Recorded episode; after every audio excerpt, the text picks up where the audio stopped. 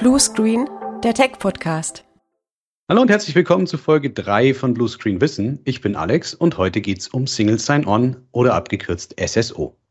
SSO habe ich bestimmt schon in den Podcast-Episoden oder in meinen Webinaren das eine oder andere Mal erwähnt und ich erkläre euch heute mal, was es denn damit eigentlich auf sich hat. Unter SSO versteht man einen Mechanismus, wo ich mich mit einer Anmeldung an einem System anmelde, einmalig. Und diese Anmeldung, die funktioniert dann für alle darauf folgenden Dienste, die daran zum Beispiel gekoppelt sind. Klingt irgendwie komplex, machen wir mal ein Beispiel dazu, um es vielleicht besser darstellen zu können. Wenn ihr euch jetzt zum Beispiel an eurem Windows-Rechner mit eurem Benutzernamen und eurem Kennwort anmeldet, dann werden diese Daten weiterverwendet, zum Beispiel wenn der Rechner dann hochgefahren und angemeldet wurde, um euch automatisch an Edge anzumelden oder an Microsoft 365 Apps wie zum Beispiel Outlook oder Word. Das heißt, diese Anmeldedaten von der initialen Anmeldung, die werden durchgereicht und ihr seid quasi für alle anderen Systeme, die auch an dieser Identität hängen, also in dem Fall am Active Directory, verwendet, damit man nicht sich extra nochmal irgendwo weitere äh, Seiten, sonst was, was man halt so braucht, nochmal extra anmelden muss, nochmal ein Kennwort eingeben muss und vielleicht auch nochmal Multifaktor-Authentifizierung präsentieren muss.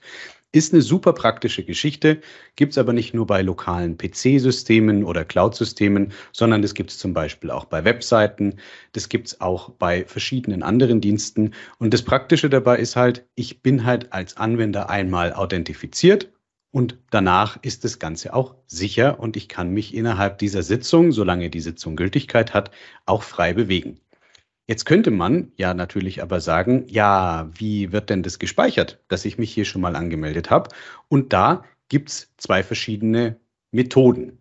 Das eine ist ein Session Cookie, das kennt man von Webseiten. Wenn man jetzt zum Beispiel sich irgendwo mal an seinem Gmail-Account angemeldet hat und wechselt jetzt im Browser in ein privates, in ein anonymes Browserfenster, ist man dort halt nicht mehr angemeldet, weil der private Browser zum Beispiel halt keinen Zugriff auf das Session Cookie aus der anderen Browsersitzung hat.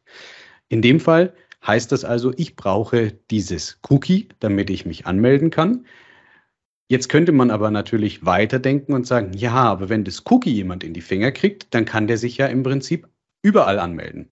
Ist richtig, aber die Kombination aus dem Cookie und der Gerätekennung, also welches Gerät ist das, woher kommt das Gerät und so weiter, sind alles auch Mechanismen, die dann noch dabei eine Rolle spielen. Also alleine das Cookie reicht nicht aus, zumindest nicht, solange der Anwender sich nicht auch auf meinem Rechner gleichzeitig mit mir befindet. Also der Angreifer auf der gleichen Instanz arbeitet wie auch ich. So, als Alternative zu den Cookies gibt es zum Beispiel auch noch sogenannte Tokens. Auch die werden dann ausgestellt und haben eine gewisse Gültigkeit und nach Ablauf dieser Gültigkeit muss ich mich dann eben wiederum neu anmelden oder wenn ich zwischendurch den äh, Cookie-Verlauf, den Browser-Verlauf lösche, auch dann muss ich mich wieder anmelden oder wenn ich mein Gerät neu starte, dann eben auch dann. Das heißt, es ist eine komfortable Geschichte. Es macht die Anmeldung auf jeden Fall einfacher und wir erleben das gerade eben im Bereich zum Beispiel, wie vorhin erwähnt, bei Microsoft, bei der Anmeldung am Betriebssystem und dann der durchgereichten Anmeldung in Richtung der verschiedenen Microsoft Cloud-Dienste. Das macht es halt einfach praktikabel und dank der Sicherheitsmechanismen, die dahinter stecken, sprich ich brauche halt nicht nur das, den Token oder das Session Cookie, sondern auch noch das gleiche Gerät, die gleiche öffentliche IP-Adresse und so weiter und so fort, haben wir einfach hier den ganz großen Vorteil, dass es dann auch dadurch sicher wird. Man spricht an der Stelle über Zero Trust, aber das wird das Thema von der nächsten Folge. Das heißt, wie das funktioniert, erkläre ich dann in Folge 4 sehr bekannte Mechanismen, die mit solchen äh, Vor Vorgehensweisen arbeiten, die mit dieser Methodik von Single Sign-On arbeiten, die sind natürlich auch standardisiert. Wahrscheinlich eins der bekanntesten ist SAML, also Security Assertion Markup Language. Ich musste das jetzt tatsächlich ablesen, weil ich es mir nie merken kann. Das wäre zum Beispiel eine Methode. Gibt es auch von anderen Anbietern, wie zum Beispiel auch von Barracuda. Wenn ihr von uns ein Barracuda Application Gateway habt, funktioniert das auch auf diesem Mechanismus. Das heißt, ihr meldet euch erst an der Barracuda-Lösung an mit euren Microsoft-Zugangsdaten und die werden dann hinten dran an einer anderen Stelle geprüft, durchgereicht und ihr arbeitet dann sozusagen auf dieser Session weiter.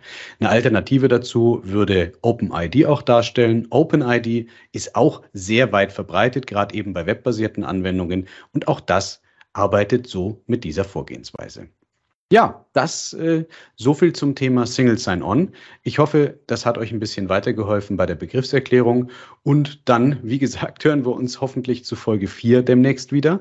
Da werde ich euch dann mal so den technischen Hintergrund zu diesem ganzen Thema Zero Trust erklären, was es damit auf sich hat und wie das dann im Detail genau funktioniert. Macht's gut, bis zum nächsten Mal und ich freue mich, wenn ihr dann auch wieder zuschaltet, wenn es dann wieder heißt, hallo und herzlich willkommen zu Bluescreen Wissen. Bis dann, tschüss.